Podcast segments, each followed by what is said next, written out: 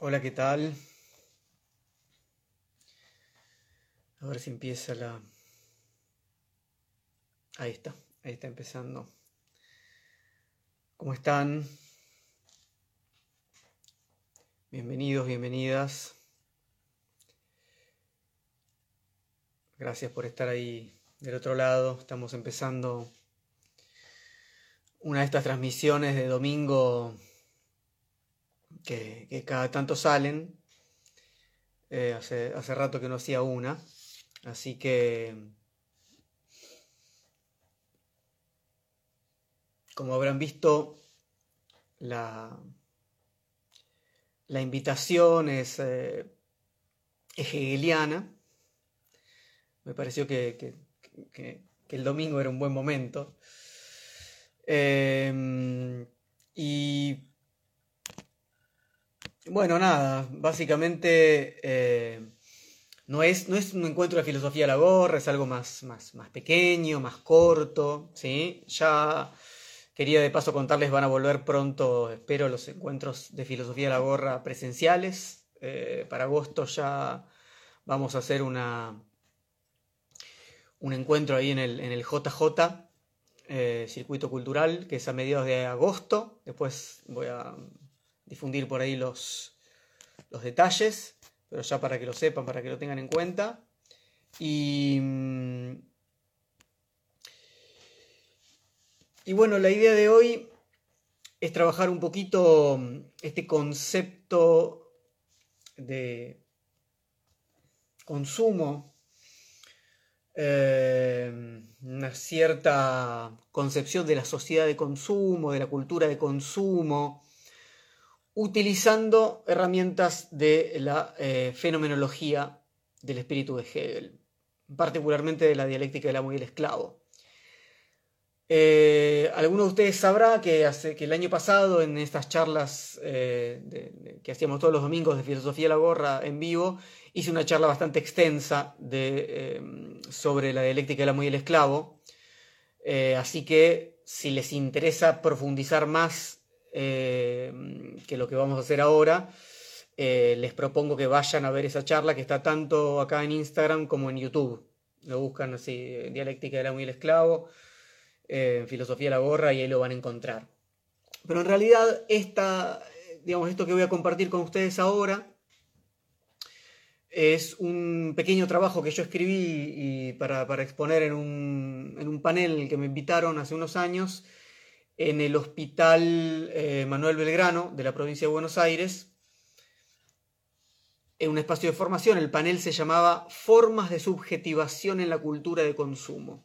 Formas de subjetivación en la cultura de consumo.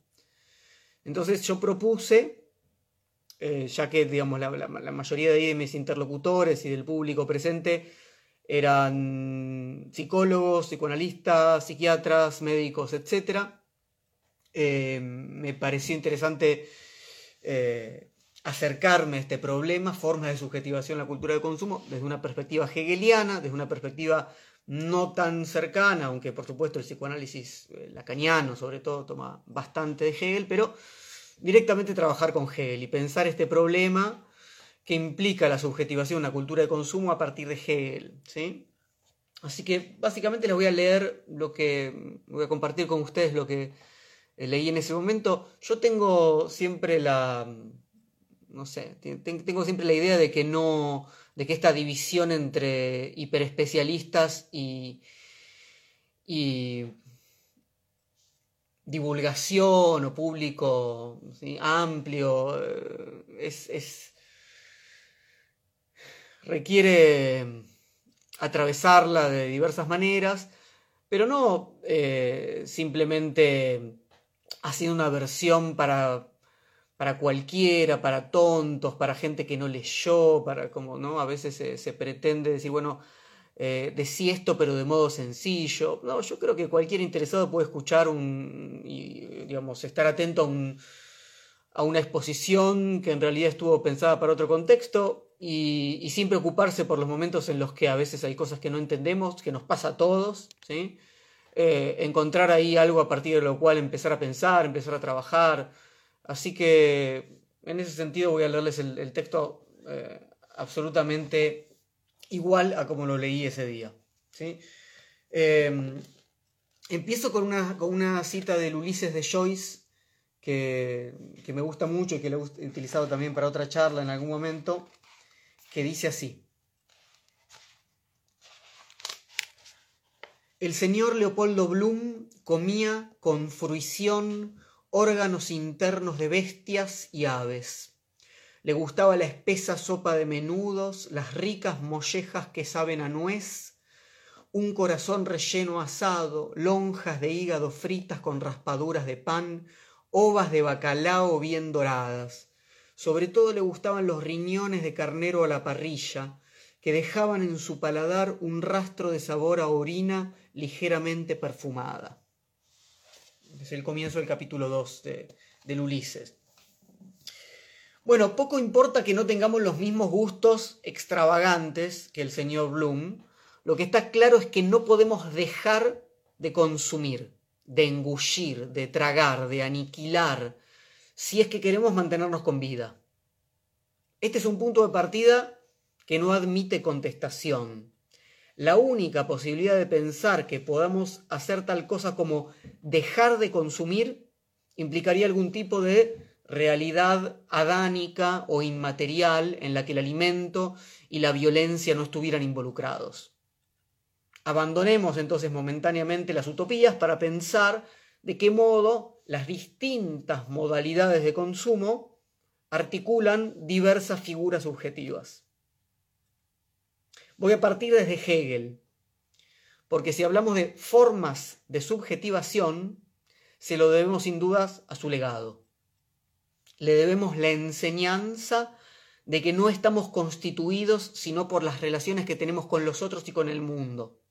¿Mm? Para comenzar a comprender algo de lo que nos sucede en nuestra cultura de consumo, tenemos que comprender qué tipo de consumo precultural sigue operando en nosotros y cómo la cultura, cualquier cultura, no es otra cosa que una modificación de esa relación primaria de consumo.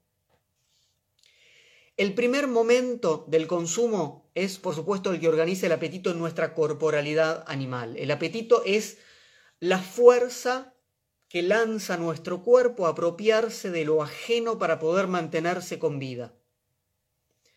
En este momento nuestra conciencia Hegel trabaja con figuras de la conciencia, que deviene autoconciencia. Nuestra conciencia está más interesada en el mundo como alimento que en sí misma, es decir, que en, la reflexividad de la autoconciencia, o en otros como nosotros.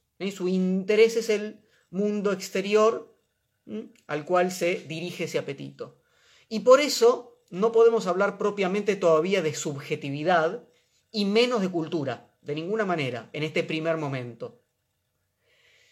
¿Encontramos satisfacción en el consumo del alimento? ¿En este momento animal? Sí. La satisfacción, en términos hegelianos, no tiene que ver primariamente con el gusto de la comida, ¿sí? con, lo, con lo táctil, sino sobre todo con el hecho de negar eso que consumo, porque lo tomo completamente. En la etimología de consumir, ¿eh? encontramos el tomar completamente. Cuando uno dice, estoy consumido, no, no, o sea, no tengo nada, no, no quedó nada, lo consumir es tomar completamente. ¿sí? Entonces es cancelar la autonomía de eso otro, ¿sí? reducirlo a nada.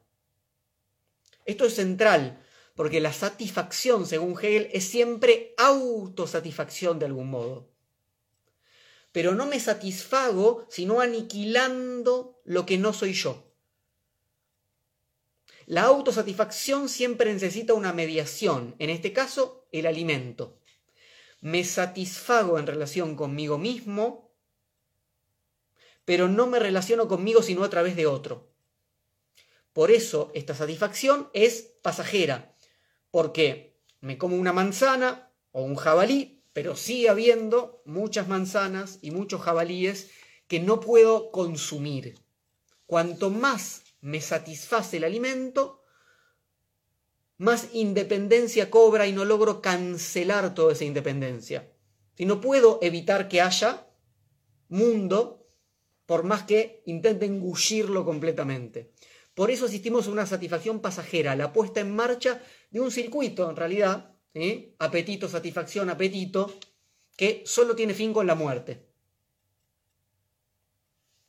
Para salir de este estadio más animal que humano, tenemos que despreciar de algún modo este apetito y solo lo hacemos porque hay otro objeto que nos llama con más fuerza, es decir, porque hay una satisfacción que parece ser más completa, porque si el apetito me llevaba a encontrarme conmigo, a reconciliarme conmigo, nada mejor que encontrar a otro yo, a otro como yo, es decir, nada mejor que el reconocimiento en lo otro de mí mismo. El pasaje de la animalidad a la humanidad implica, para Hegel, que me interese más un otro como yo, o sea, otra autoconciencia, que el alimento. ¿Y cómo demuestro eso? Bueno, si ya estamos insertos en una cultura, como nosotros, comiendo con los modales adecuados de la mesa y no como un animal, o si estamos compartiendo, por ejemplo, no sé, una pizza, una bandeja de sándwiches, lo que sea, en lugar de comerme el último, ¿no? la última porción, me aguanto y espero o pregunto si alguien lo quiere. Si los dos ejemplos tienen sentido solamente para otro que pueda reconocerlos. Si estoy compartiendo comida con los lobos, digamos, ¿sí? Y, digo, alguien quiere más, eh, espero a que otro, o sea, no, no tiene ningún sentido esos modales son primariamente para un otro que pueda reconocerlos como tales. Si quedo solo, sin nadie que pueda reconocer ese acto como libre, me vuelvo a animalizar. Entonces el apetito sigue estando ahí, pero su fuerza es menor que la del reconocimiento y por eso puedo despreciarlo.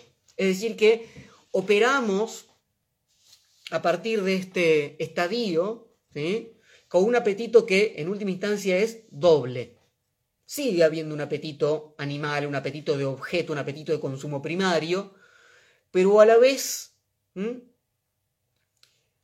hay un deseo de reconocimiento de un par que me va a permitir independizarme de algún modo de ese primer apetito animal. Todo acto de consumo, entonces, en el ámbito de la cultura, implica una doble posibilidad de satisfacción del apetito. Una más primaria y animal, en la que el otro no está involucrado, y otra más valiosa, que suspende la primera para lograr el reconocimiento. Pero, si suspendo completamente la satisfacción del apetito, si desprecio la cosa, me allano el camino a la muerte, porque no dejé de ser un viviente. Y eso es justamente lo más valorado en el ámbito de una comunidad. Por ejemplo, ¿qué es más valorado sino morir por la patria? Realizar una huelga de hambre. ¿Mm? Es decir, realizar un acto libre que muestre que no estoy simplemente determinado a conservarme como ser vivo, que soy otra cosa que cuerpo y apetito animal. ¿Por qué es tan valorada la posibilidad de que alguien renuncie a lo que lo mantiene con vida por una idea, por un valor ético, político, comunitario, etc. Porque es algo que pensaríamos, por lo menos en esta distinción clásica entre lo animal y lo humano, que es exclusivo nuestro y que nos eleva desde nuestra eh, existencia animal. ¿Cómo salimos de nuestro primer momento como conciencia apetente arriesgando la vida? No por el alimento, como el animal también arriesga la vida por el alimento, sino en una lucha por el reconocimiento con el otro. Lo sagrado para el hombre no es respetar la vida del otro, sino poner a prueba al otro en una lucha a muerte. Si le interesa a ese otro, a esa otra autoconciencia, más conservar su vida, entonces no se diferencia del animal, está más cerca del ciclo de la vida que de la comunidad humana. Si está dispuesto a arriesgar su vida para ser reconocido como una autoconciencia libre, entonces se humaniza mutuamente en ese acto de luchar a matar o morir contra el otro. El único acto libre, es decir, humano, que puedo realizar para el otro cuando todavía no hay cultura. Estoy hablando de cómo el momento de la dialéctica era muy el esclavo, es el momento en el que de a poco abrimos la posibilidad de que empiece a desplegarse una cultura. Lo primero que puedo hacer es negar mi apego animal a la vida, negar mi instinto de supervivencia, si quieren. Pero bueno, dice Hegel, esto no puede funcionar porque si los dos nos trenzamos en una lucha muerte por el reconocimiento, entonces terminamos muertos los dos, o al menos uno, y no puedo ser reconocido por un cadáver. Si mostré que no era un animal, pero el otro murió en la lucha, no obtuve mi reconocimiento. Esta falla en el reconocimiento mutuo primario es central, porque si las dos autoconciencias abandonan juntas y recíprocamente su animalidad, despreciando el mundo para encontrar valor solamente en el otro, el mundo queda olvidado. Es decir, pasamos ¿sí? De un apetito en el que yo intentaba negar al mundo para volver hacia mí, y ahora paso a un apetito entre, en el cual con el otro y contra el otro y el otro conmigo y contra mí, negamos el mundo para satisfacernos, ¿no? Como en un espejo entre nosotros. Ahora, si eso sucede completamente, no hay más mundo. ¿Sí? El mundo queda olvidado. Quedamos detenidos en un idilio con el otro, casi melancolizados, con el mundo exterior cancelado, como los andróginos del mito de Aristófanes en el banquete de Platón, si, han leído, recuerdan el banquete de Platón, el famoso mito de, los andróginos que eh, son cortados a la mitad y cuando encuentran su otra mitad, ¿sí? quedan abrazados hasta morir. ¿no? Eso es un poco la, ¿no? una, una especie de circuito cerrado. Y la pregunta siempre en Hegel es cómo el circuito se reabre. Entonces, ¿qué implica que falle este reconocimiento mutuo según Hegel? que va a tener que articularse de un modo más complejo. No es, eh, ¿no? Yo y el otro como un espejo. Necesitamos el mundo, ¿sí? Hace falta una mediación. ¿Vamos a encontrar satisfacción en el otro? Sí, pero a través del mundo. En el problema que nos ocupa hoy, a través del mundo de las elecciones de consumo que realicemos. Pero para eso falta. Lo que está diciendo Hegel es que si al comienzo no hay reciprocidad en el reconocimiento, no hay, no se da a la vez, entonces lo que hay es desigualdad. Una de las autoconciencias que se enfrentaron en esa lucha a muerte tiene miedo a morir y queda entonces apegada a la naturaleza y se va a subjetivar como siervo o esclavo. Siervo o esclavo de quién? Del que sí puso en riesgo su vida, que se transforma así en su señor o amo. Y recién ahora se puede dar un paso más. El Señor se convirtió en tal por despreciar su condición natural. Él quiere relacionarse con otro como Él, no con la naturaleza. Y por eso le va a dejar al siervo la relación con la naturaleza, ya que el siervo no la despreció. El siervo quedó todavía con un miedo animal, con un miedo a morir, demasiado cercano a lo natural. Entonces, si soy Señor, es que hay un siervo para mí y que Él es el que se ensucia las manos con la naturaleza, es decir, me sirve. ¿sí? A mí la naturaleza no me interesa más, yo ya mostré que estoy para otra cosa, para el encuentro de las autoconciencias, para la idea de libertad. Ahora sí llegamos al segundo momento del consumo entonces, porque la manzana o el jabalí que me trae el siervo aunque no les haga nada, aunque no cocine la manzana, aunque no cocine el jabalí, aunque, ¿sí? o sea, aunque solamente ¿no? saque la manzana del árbol o agarre un jabalí que estaba ahí, ¿no? lo, lo, acuchille, me lo traiga, así como está, ¿sí? no son ya puramente naturales, están mediadas por el siervo para mí. ¿Mm? La satisfacción del Señor no puede estar en el apetito animal, sino no sería Señor, ¿Mm? sino en que el otro le sirva ¿Mm? El objeto, la manzana o el jabalí que me trae el siervo es para él. Lo importante es que se lo trae el siervo y entonces puede adueñarse completamente del objeto, consumirlo, aniquilarlo, porque es para él, no es naturaleza. Permítame leerles un poquito de la fenomenología, solamente un párrafo. Dice Hegel. Por el contrario, Eh, por el contrario, a través de esta mediación, la relación inmediata se convierte para el Señor en la pura negación de la misma o en el goce. Lo que la apetencia no lograra, lo logra Él. Acabar con aquello y encontrar satisfacción en el goce. La apetencia no podía lograr esto a causa de la independencia de la cosa.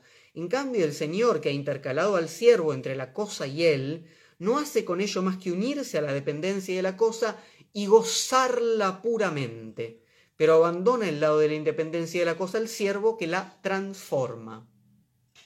Permítame explicar esto entonces. Cuando hablamos del apetito animal, ¿sí? la cosa me era independiente. ¿sí? Las manzanas y los jabalíes, digamos, por seguir con estos ejemplos tontos, ¿sí? estaban en el mundo, digamos, exteriores a mí, y yo si bien podía agarrar una, después aparecían más, ¿no? Etcétera, etcétera. Cambio, ahora esta manzana o este jabalí, etcétera, son para mí. Me las puedo apropiar plenamente. Están en un mundo ya humano, digamos, ¿sí? Están mediadas por el siervo. ¿Mm? ¿Qué tenemos entonces en este segundo momento?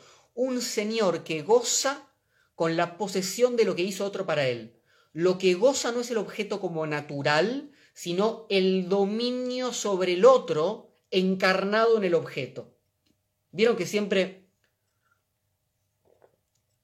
hay esas personas que, por ejemplo, van a, van a comer a un, restaurante y, su, satisfacción principal es quejarse de que el mozo no lo sirve adecuadamente.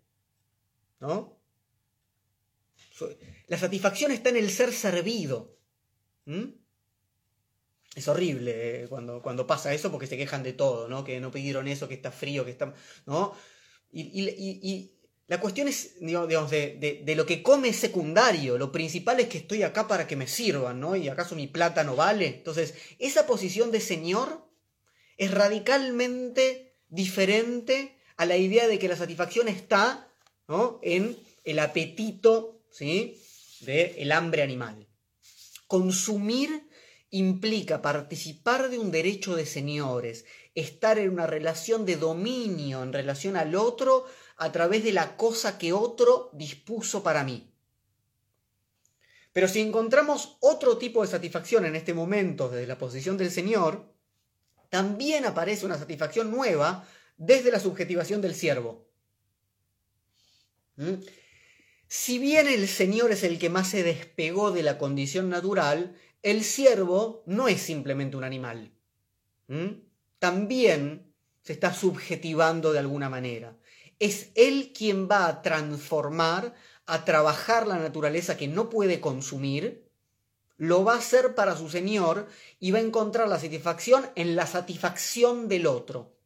Mirá qué bien que te sirvo, mirá qué buena es esta manzana que conseguí para vos, mirá qué bien que cociné este jabalí. Ahí encuentro como siervo mi satisfacción.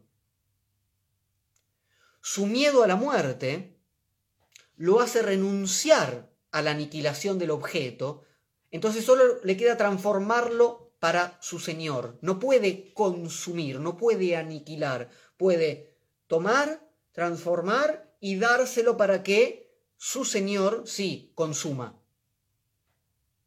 El siervo va a ser el que trabajando la naturaleza para el otro le dé una forma humana, es decir, va a ser el motor de la cultura, de la naturaleza mediada por el hombre, negada por el hombre.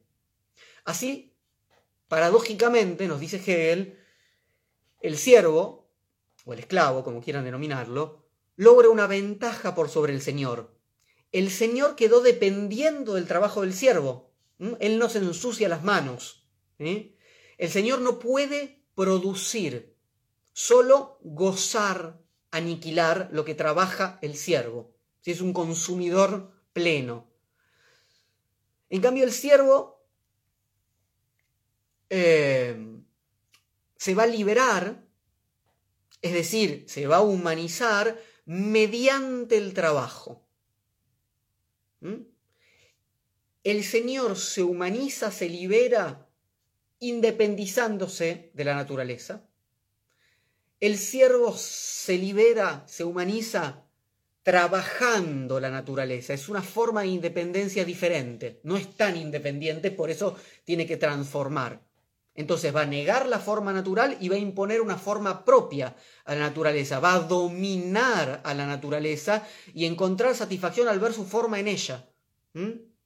Nadie lleva la manzana como la llevo yo. Mira, esta forma, ¿no? Como dice, mira, así cocina la manzana tal. ¿Sí? Es la satisfacción de toda producción propia, de todo trabajo en el que nos podemos reconocer, de toda producción cultural. Pero no toda producción cultural, no todo trabajo es consumido por el otro, ni toda cultura es llamada una cultura de consumo. Ahora que ya tenemos más o menos el, el modelo hegeliano, invitemos a Marx a la mesa y entremos en la organización capitalista de la producción y el consumo. El problema principal de la producción de tipo capitalista no es la explotación, sino la imposibilidad de realizarnos en el trabajo, porque no podemos imponerle a la naturaleza nuestra propia forma. El trabajador asalariado que vende su fuerza de trabajo no puede ya reconocerse en el producto que realiza. Es el proceso de deshumanización que Marx llama alienación, es una regresión hacia la cosa. En el modo de producción capitalista, el proletario no puede hacer lo que hace el siervo o el esclavo hegeliano, que es ocuparse completamente de la cosa. No, le dicen qué lugar va a ocupar ¿no? en la cadena de montaje. Como sabemos, el capitalismo no solamente implica la privatización de los medios de producción y la imposibilidad entonces de decidir autónomamente cómo vamos a producir,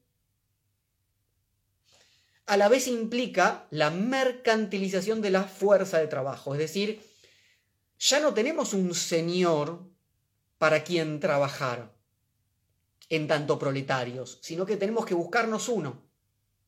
Y para eso tenemos que seducirlo, es decir, tenemos que ser una mercancía adecuada para el mercado de trabajo. Si teníamos la capacidad de expandir las relaciones humanas a las cosas, eso es lo que hacía el siervo. Expandía ¿sí? las, relaciones humanas a las cosas. El capitalismo expande la lógica del mercado a las relaciones humanas. En el capitalismo se mercantilizan todas las relaciones culturales que antes quedaban por fuera del mercado. La educación, la religión, el amor, el ocio, todo tipo de afectividad, nada va a quedar fuera.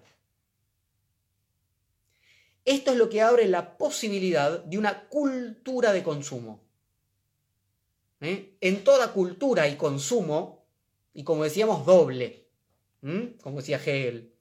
Pero no toda cultura es una cultura de consumo. Cuando todas las relaciones humanas pueden ser transformadas en un bien de cambio, ese es el poder fagocitador absoluto que el capitalismo muestra a diario. Pero para poder vender absolutamente cualquier cosa es necesario que haya compradores. Es decir, alguien que encuentre en el consumo, en el goce de la apropiación completa, su satisfacción. En términos hegelianos, un señor.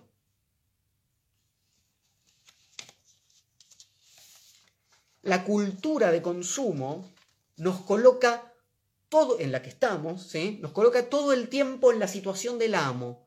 Se nos promete el goce del objeto. Aún cuando se trata de relaciones humanas, se nos dice que están hechas para nosotros.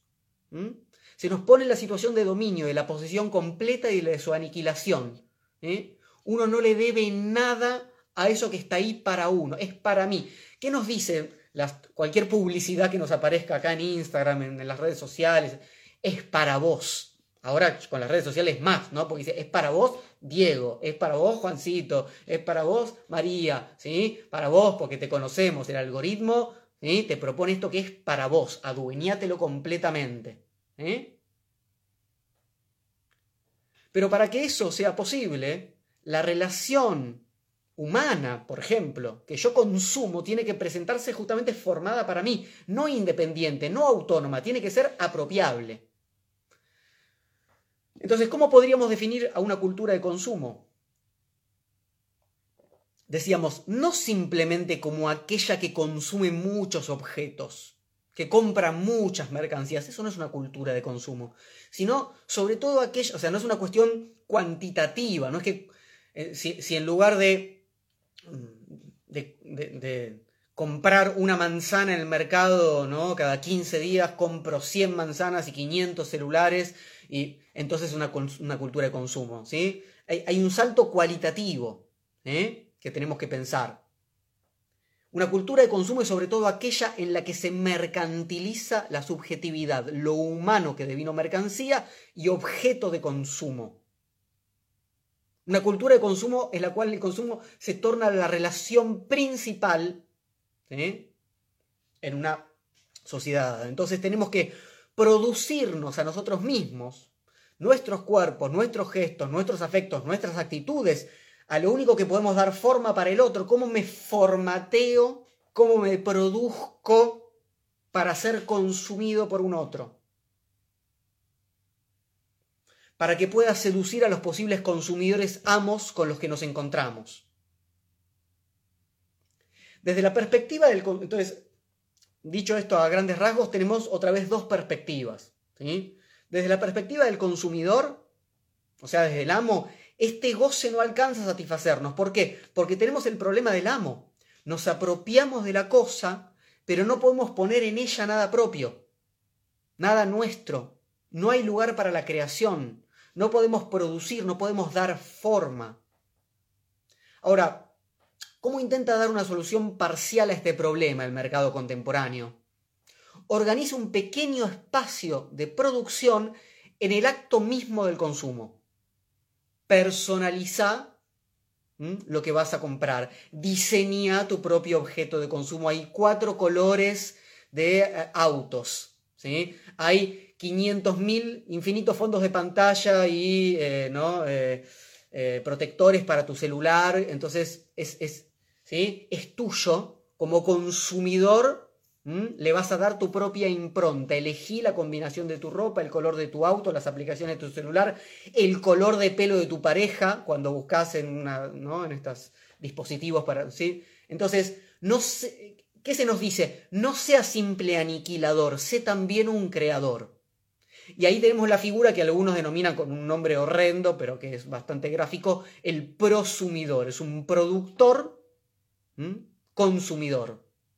Todo consumidor hoy en día tiene un costado, una, posibilidad de producción. Eso desde el lugar del amo. Desde la perspectiva de la subjetividad que tiene que producirse para seducir al consumidor, tenemos que empobrecernos. ¿Por qué? Porque la cosa que se puede gozar es, como decíamos, la apropiable, lo que es para mí absolutamente me tengo que presentar al otro con la flexibilidad de ser diseñado, de, poder adaptarme. Y acá está lo problemático, ¿no? Porque lo interesante, justamente, ¿no? Es que el otro, en tanto eh, ser libre, ¿sí? En tanto humano, en tanto otra autoconciencia, ¿sí? No puede ser apropiado completamente. Hay una, hay, una especie de falla en la oferta que me hacen a mí como amo. Adueñate completamente, ¿no? De el otro. Y al otro simplificate para ser consumido por el otro. No va a funcionar. ¿eh? Como siervo, la naturaleza que domestico para el otro soy yo mismo. ¿Y cómo lo hago en una cultura de consumo? Justamente mediante tales o cuales elecciones de consumo me doy forma, me transformo en sujeto de la cultura, me diseño, me constituyo para el otro por mis elecciones de consumo. ¿eh? Soy el que eh, leyó Hegel, ¿no? usa esta ropa, etcétera, etcétera, etcétera. Todas esas elecciones me van constituyendo para el otro. Así me hago apropiable, consumible para el otro, quien sin embargo no puedo encontrar ahí su satisfacción completa. Entonces empieza a difuminarse de esta manera la línea divisoria entre el consumidor y lo consumido, porque todos estamos en, la doble, en el doble, ¿no? En los dos lugares a la vez, sin dudas. Al mismo tiempo que la creación y la formación, el trabajo, la cultura, quedan capturadas por las demandas del consumo. Y esta parecería ser, con esto voy cerrando, ¿sí? la utopía de una cultura de consumo. Conjurar toda creación para hacer de la naturaleza y sobre todo de las relaciones con los otros objetos de consumo apropiables. Tendríamos que preguntarnos entonces de qué modos podemos multiplicar los espacios y las dinámicas de lo inapropiable. Si la lección hegeliana indica algo, es que devenir primariamente consumidores lleva una encerrona que nos deja atrapados en un estadio muy rudimentario de la libertad, ¿eh? que es la posición del amo. Bien, gracias por su escucha.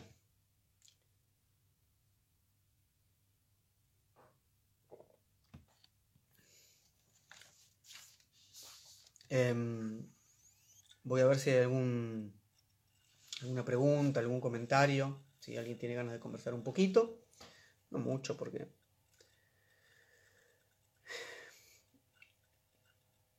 Ahí está Fer Frangla, ¿cómo estás Fer? Tanto tiempo. Los amigos de Psicoanálisis y Filosofía, Noelia. Bueno, muchas gracias.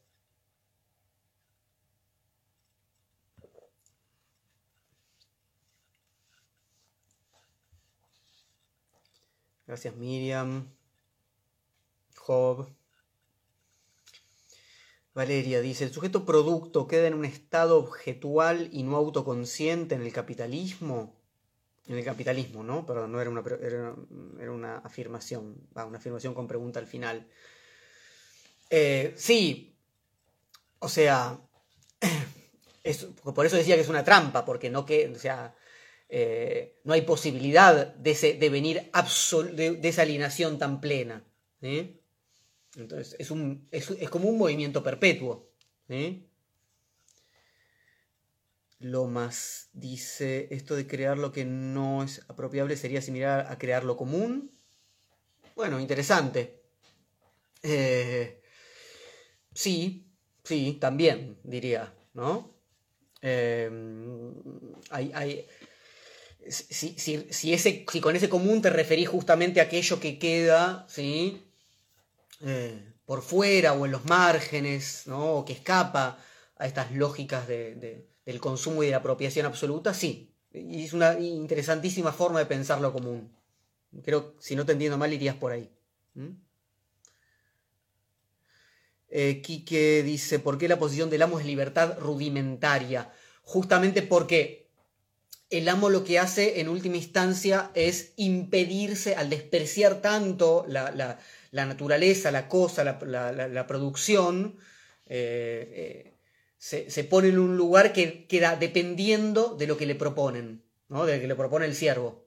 ¿eh? Entonces no puede crear, depende del otro. Entonces la posición del, consumidor tiene que, o sea, digamos, para caricaturizarlo un poco, tengo que levantarme cada día y ver lo que me propone es lo que hacemos en general en tanto consumidores contemporáneos. Me levanto y miro lo que me proponen las redes sociales. ¿eh? ¿Qué es lo que hay que pensar hoy? ¿Por qué hay que indignarse? Porque consumir no es solo comprar, ¿no? consumimos interpretaciones, etc. Entonces, soy muy pasivo, o sea, para, para, para, por eso es una libertad bastante rudimentaria. ¿eh? Tengo muy poco que, que hacer ahí. ¿sí? Una libertad restringida, exacto. Eh, Irimías dice, digo, es utópico pensar una sociedad donde lo inapropiable siempre sobrevenga, al menos en las relaciones entre humanos. No, yo diría que no es, yo, diría que lo inapropiable siempre sobreviene. Eh, eh, es, por suerte, digamos, ¿no? en tanto es inapropiable. No, no, no, no digamos, aunque, hagamos hincapié en, el, la cosificación, ¿sí? en la alienación, en este proceso, o sea, no, es un proceso ¿no? totalizante, ¿no? De ningún modo. Y lo inapropiable siempre nos atraviesa y se presenta, sin dudas. ¿sí? Dan ganas de leerlo a Hegel. Bien, ese es mi. Ese es mi lo, que yo hago en tantos siervos de ustedes. ¿no? En tantos siervos de ustedes les, les, propongo acá esta lectura hegeliana. Dice Job, ¿hay ejemplos de ruptura de la sociedad de consumo? Sí, eh, lleno, sin dudas. Y, a diario, y, permítame decir esto, en digamos, dentro de la sociedad de consumo, o sea, no hace falta irse un afuera absoluto. El siervo, dice Miriam, el siervo al trabajar la materia y producir cultura se empodera al punto de transformarse en señor. No, no, no, no es que se transforme en señor, rompe esa dicotomía en última instancia. Job dice, la dependencia del otro parece no ser posible evitar, pero sí la forma en que nos consumimos. Claro, la dependencia del otro no es posible evitar porque en términos hegelianos me constituyo con el otro. Y no la queremos evitar porque no somos liberales, digamos. O, peor aún, digamos, ¿no? O sea, decir, eh, la dependencia con el otro, ¿qué quiere decir no somos liberales? No es, no es secundaria, no es que yo decido que entro en contacto con el otro, no yo estoy constituido, no hay un yo, sino hay un otro previo. Entonces sí va a importar las formas en las que esas eh, relaciones con los otros y esas dependencias con los otros van operando, por supuesto. Bueno, eh, muchas gracias por, estar ahí del otro lado. Eh, les vuelvo a decir que en dos o tres semanas vamos a hacer un encuentro de filosofía a la gorra presencial. Eh, acá en la ciudad de Buenos Aires y después si todo sale bien eh, volveremos a, empezar a viajar y, a encontrarnos un poco más. Eh, que tengan un buen domingo y que tengan muchas ganas de leer a Hegel. Un abrazo.